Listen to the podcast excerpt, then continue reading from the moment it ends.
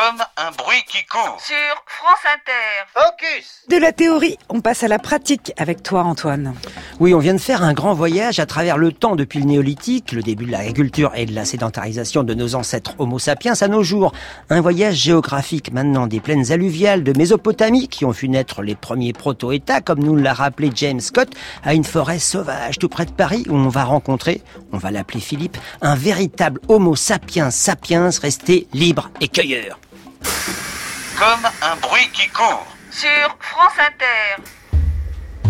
The most important thing to realize, I think, is that modern man thinks of hunters and gatherers as being one day away from starvation. Il y a un cliché chez les hommes modernes de voir les chasseurs et les cueilleurs comme étant toujours au bord de la famine.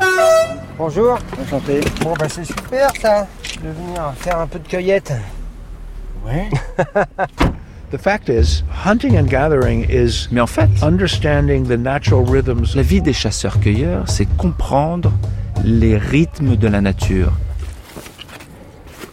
On va prendre ça, les ciseaux.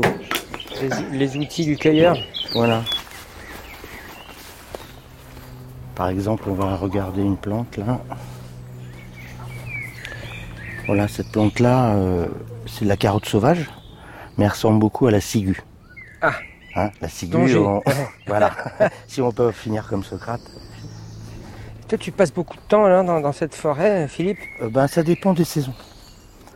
En hiver moins, mais euh, à la saison j'y passe, j'y vais euh, régulièrement euh, ben, pendant la cueillette, et ben tous les jours. hein.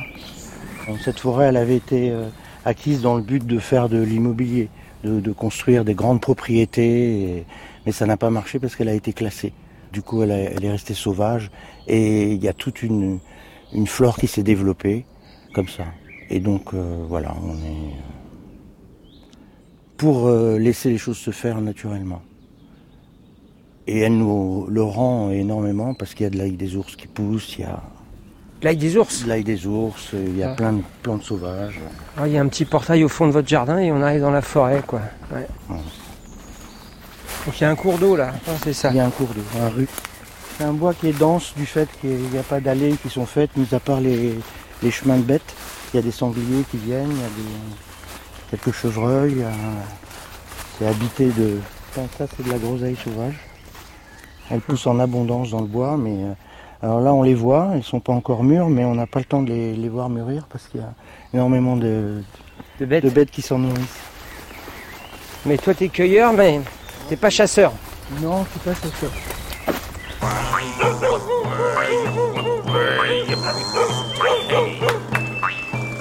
Nous n'irons plus au bois et les haies sont coupées. Car ici on pense qu'à la rentabilité. Voyez, dansez Entrez dans la danse, voyez comme on danse.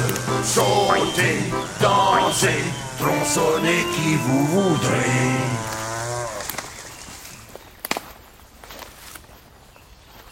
Ça, c'est l'ail des ours. Alors, il est sur sa fin. Tu vois, il est en graines. Là, on Ah ça c'est l'ail des ours. Voilà, ça, Ouais. c'est l'ail des ours. Donc, euh, si tu veux, la, la bulbe, ça ressemble à, à une gousse d'ail. Je vais te montrer. Tu vois, donc ça fait une petite bulbe d'ail, comme ça. Voilà, qui se développe en fait par le bulbe et aussi sur- par les graines, puisque une fois que les graines tombent. Et tu vois, ça, c'est des, par exemple, c'est issu d'une graine. Alors que là, c'est issu des bulbes. Tu vois la différence? C'est-à-dire que ça, l'année prochaine, ou peut-être euh, dans deux ans, ça deviendra des grappes de, Elle va se développer par le... Ça deviendra des grappes comme ça. Et quand les graines tombent, ça, c'est les graines de l'année dernière. Et du coup tu Et- le ramasses toi? Qu'est-ce que tu fais de cette ail Ben, on le consomme, on peut, le- on peut en faire du pesto, on peut, on peut le faire sécher, le mettre comme condiment. C'est c'est, euh, c'est un, une plante qui arrive à la, à la saison du printemps. Et en médecine traditionnelle chinoise, on dit que le printemps correspond au foie. Et c'est une plante qui est très bonne pour le foie. Dans le coin des Et là, tu vois encore, euh, il y, a, il y a beaucoup de, de groseilles sauvages parce que c'est une terre très acide, donc euh, ça favorise euh, le développement de ces, plantes. On n'échappe pas aux avions, hein, en région parisienne. hein. Là, si tu vois, ça c'est du muguet. Ah ça ouais. ressemble au- à l'ail des ours. Hein, la feuille, elle ressemble énormément. Ouais. Mm. T'as les lignes et tout pareil. Mm. Voilà l'arrière de la feuille. Ils se ressemblent quand même beaucoup. Mais il n'y a pas le goût de l'ail. Et ça, c'est du poison.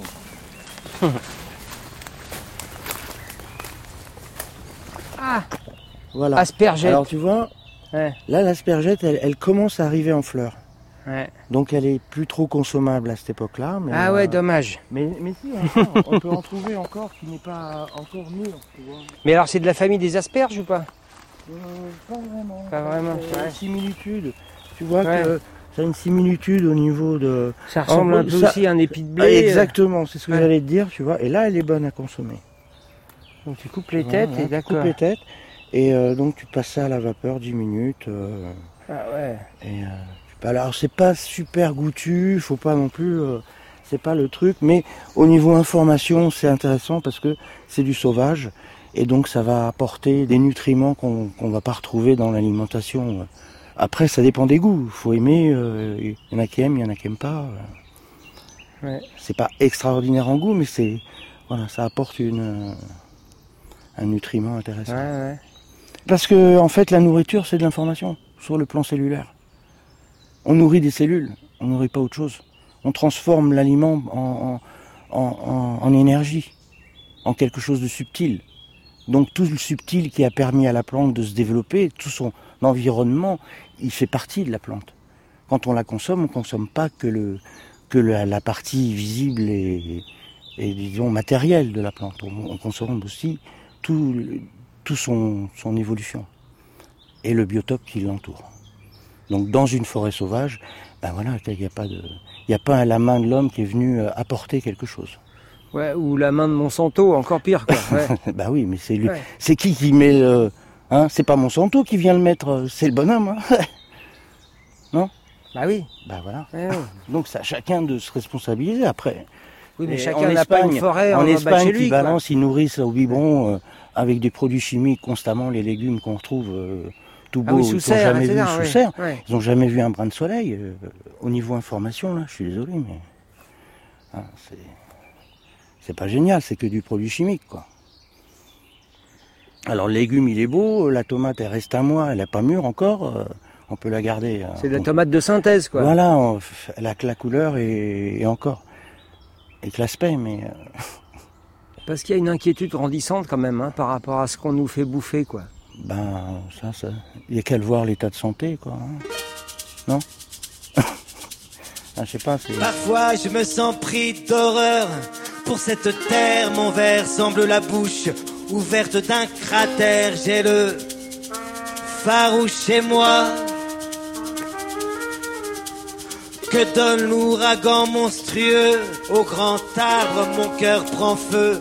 Je sens tout ce que j'ai de marbre devenir l'avant-moi.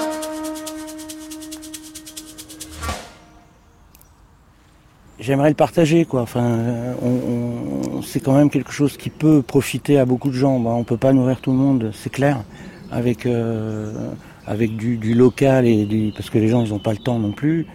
Et il y a, y a un phénomène aussi où on, est pris dans un dans une tourbillon, quoi. Les gens ils ont plus le temps de- il faut que ce soit du, du rapide. Ils vont, ils rentrent, ils sont crevés. Et, Ouais, et Donc, puis ils ont- la- le passage au néolithique de la cueillette à la sédentarisation, c'était aussi un souci de production pour pouvoir nourrir une population qui augmentait, Oui. des, des tribus qui s'agrandissaient. Après, moi, j'y étais pas, donc euh, je peux pas te dire euh, comment ça se passait, mais euh, oui, probablement qu'il y a eu des, des- le, le fait de se sédentariser, ça, ça, ça, ça obligé les gens à se protéger déjà, à mettre des, des barrières, à mettre des cadres, et donc euh, après défendre ces barrières-là, donc euh, par ceux qui étaient euh, nomades et eux qui, qui- pour qui la terre, euh, il n'y avait pas de limite, quoi. hein. Ils allaient, euh, donc voilà, peut-être que l'origine vient de là, mais Bon, donc là, on a quelques aspergettes, de l'ail des ours. Bon, ça ne nous fait pas un repas complet quand même, tout ça, pour l'instant. hein. Non, mais c'est un complément. quoi. C'est un complément, un complément, Ouais. C'est pas, ça n'a pas la prétention Ouais. de nourrir. Et, euh, Ouais. C'est- à l'époque, ça pousse à l'époque, donc c'est censé être consommé au moment où ça pousse. Voilà. Et dans son milieu naturel, dans son milieu où elle s'est développée toute seule, où ça n'a pas été planté par. euh, Ouais, ouais, ça a un sens, la quoi. Oui, ça. Mais euh, on peut constater aussi qu'il n'y a plus d'oiseaux, qu'il n'y a plus de. Donc est-ce que ça a un rapport avec le. Il y en a plus, il y en a moins, tu le Il y en sens a toi beaucoup moins, oui. Ah oui, oui. tu le vois. Bah, moi je le vois parce que je leur donne à manger l'hiver, donc ils viennent euh, auprès de la maison et je leur mets constamment quelque chose à. et ça fait plusieurs années qu'il y en a moins. Et cette année, il y en a encore moins. Qu'est-ce que tu as fait toi avant de t'intéresser à la forêt et de venir ici, euh, et de moi- cueillir euh, et de Ben, d'avoir moi, des abeilles? C'est en fait c'est à côté de moi, donc c'est voilà, j'ai cette cette chance, on va dire, d'être ici, de vivre ici, et il y a la forêt qui est, là, donc euh, comment ne pas ne pas se sentir attiré par ça, quoi? C'est c'est- dans ma nature. J'ai vécu euh, en, ville aussi, on vivait à, Fontenay-sous-Bois avant. euh, J'étais bien aussi, quoi. Voilà, bon, j'ai souvent passé euh, mon enfance dans les fermes parce que mon oncle avait une ferme et euh, mon père y travaillait, donc euh, voilà, j'étais en contact avec la nature beaucoup. Là, tu la retrouves là, comme tu l'aimes la nature Ben, euh, je la retrouve pas en fait, elle est là, quoi. C'est juste moi qui suis présent euh, pour, un, pour un moment. Elle, elle va rester là encore. hein. Voilà. Et donc j'en profite. Je veux- j'en profite. euh, je la, voilà quoi. J'essaye de la protéger aussi. Donc euh, voilà, c'est à la fois, c'est un échange quoi qu'il y a, vraiment un vrai échange. Elle peut être une source pour nous euh, de revenus. Et puis euh, sans toucher à son potentiel d'armes ni rien, juste avec, euh, en la laissant tranquille. C'est magnifique. On n'a rien à faire et elle nous, elle donne. C'est extraordinaire. Voilà, c'est un vrai échange. Est-ce que ça pourra durer? Est-ce que ça après Voilà, mais pour l'instant c'est comme ça, on est là.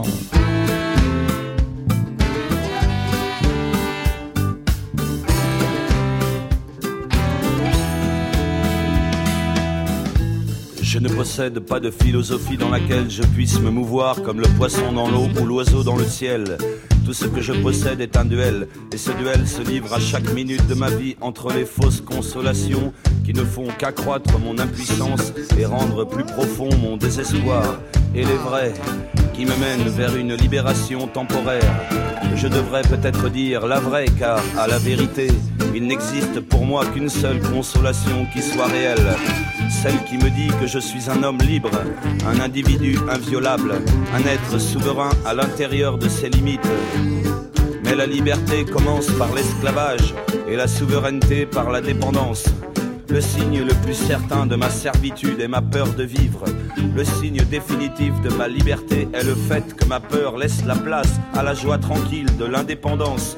On dirait que j'ai besoin de la dépendance pour pouvoir finalement connaître la consolation d'être un homme libre. Et c'est certainement vrai. À la lumière de mes actes, je m'aperçois que toute ma vie semble n'avoir eu pour but que de faire mon propre malheur. Ce qui devrait m'apporter la liberté m'apporte l'esclavage et des pierres en guise de pain.